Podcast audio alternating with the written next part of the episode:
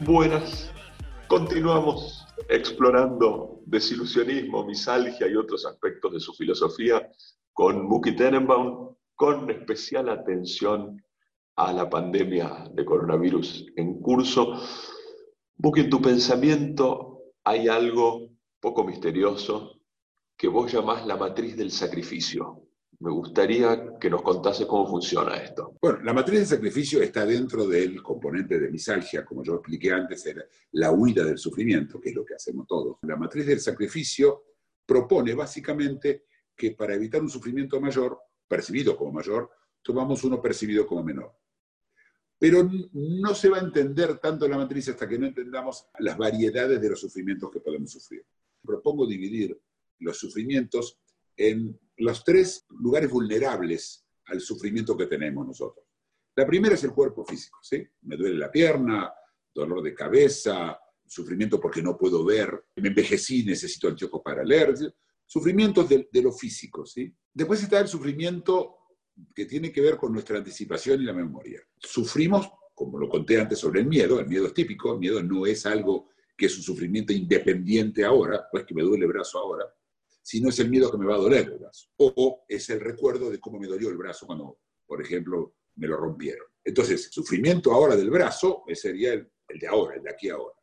El miedo a sufrir es del futuro, es del, y esto pertenece, digamos, a, a, esa parte que tenemos, el, que es lo que la gente llama el yo, lo que la gente llama el, la persona, esa parte que nos permite anticipar, de la cual tenemos memoria, en ese estado de, en el cual nosotros estamos todo el tiempo anticipando, memoriando, hay sufrimientos que tienen que ver con eso.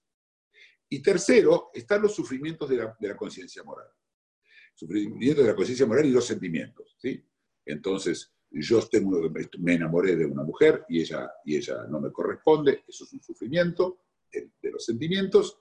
Uno podría decir que es del cuerpo, está bastante cerca, pero hay sufrimientos que claramente no son del cuerpo y son la culpa. ¿sí? Yo hice algo en el pasado que causó un daño a una persona y eso me, da la sensación de culpa, esa es, esa es una vulnerabilidad que tengo. Y también para el futuro, tengo miedo de hacer algo porque tengo miedo de causarle daño a alguien, a un tercero, que claramente no me va a causar un sufrimiento directo a mí.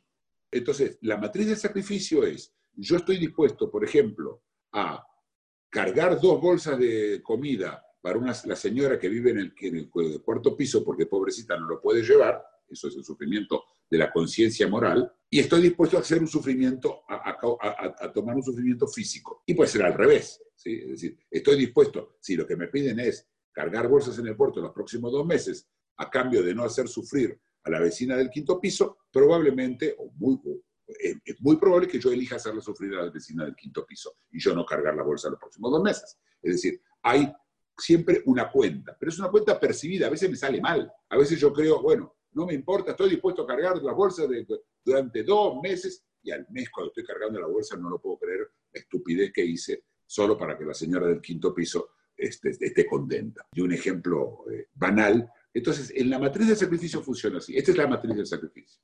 Y el, sacrificio se vive así. Entonces yo hago gimnasia ahora, por ejemplo, dice la gente, para vivir más sano. Entonces, hoy sufrís, sacrificás ahora para tener después.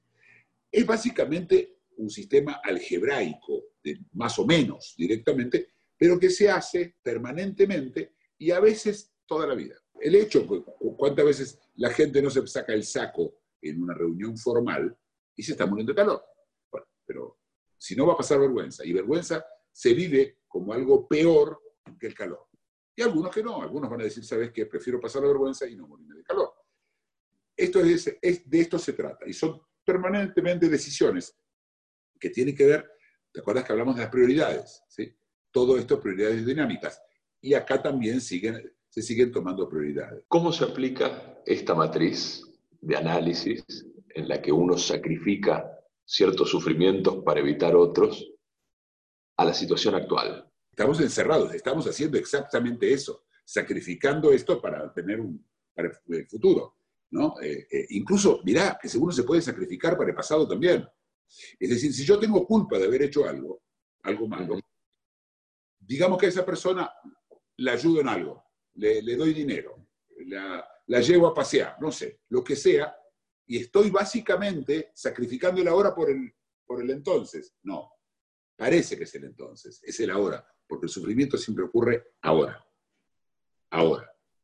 Pero para evitar ese sufrimiento tengo otro, uso otro, sí. Pararse en un, semáforo rojo es un sacrificio. Para que no me pisen o yo no pisar a alguien. Pero la verdad es, hay una luz roja y no sé por qué yo tengo que parar. Es decir, hay, sacrificios, hay sacrificios que ya están preconstruidos. Ahora, en esta época estamos todo el tiempo sacrificando, claramente. Algunos sí y otros no. Y se notan los que no sacrifican. ¿sí? Los que decidieron correr el riesgo de una multa que quedarse en la casa. Eso es algo que estamos viéndolo por todos lados. Y entonces hay toda una discusión. De hecho, la discusión es sobre la Se trata de eso. Hoy en general, es cierto, sacrificamos la libertad de ir y venir en aras de evitar el miedo al contagio, a la propagación o, como vos decís, a la culpa de contagiar a terceros. ¿Qué sacrificios ves en el mediano plazo, una vez que esta etapa concluya? Yo quiero explicar que no todos los lugares van a ser lo mismo. Holanda no va a ser eh, igual al Congo, ¿sí? O a, Perú. Eh, eh, ¿Por qué lo digo? Porque en algunos lugares la matriz de sacrificio va a llevar a que la gente va a querer que haya un ejército con ley marcial, que no hayan saqueos o motines. Es decir, al final, en, ese trabajo del sacrificio, uno dice, bueno, sacrifico mis libertades individuales para tener seguridad, para que no me maten, no me quemen el negocio. Cosa que creo que va a ocurrir porque va a haber un problema económico gravísimo y los estados van a llegar al límite de lo que pueden ayudar. O se van a meter una inflación gigante, o vamos a tener problemas, pero eso no va a pasar. No va a haber saqueos en Ámsterdam, bueno, quizás en los cafés donde venden marihuana. En general, no van a haber eh, saqueos en Berlín o en Nueva York, pero sí pueden haber desde el Río Grande, el límite con México, para abajo. ¿sí? África, Asia, y golpes de Estado o, guerras civiles, menos guerras civiles, y además el odio, ¿no? la xenofobia. Eh, todo esto también va a, haber, va a haber, se va a sacrificar y se va a aceptar estados determinados que hoy no se aceptan, ¿sí? de xenofobia o de, o de maltrato o de, o de derechos. Excelente, muchísimas gracias. Seguimos. Gracias.